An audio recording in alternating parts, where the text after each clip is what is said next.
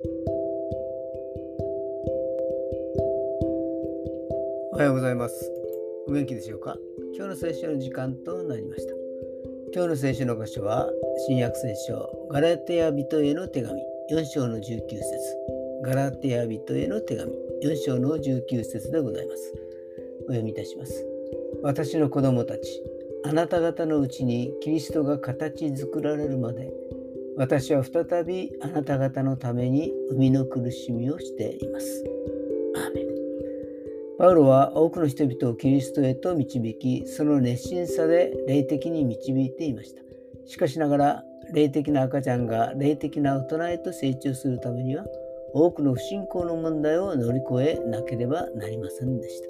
それはパウロにとっては生みの苦しみでもあったのです。でもその苦しみの向こうには大きな喜びが待っていたのです。今日も主の喜びが我が喜びとなりますように。それでは今日という一日が皆さんにとって良き一日でありますよ。うに。ヨッシーでした。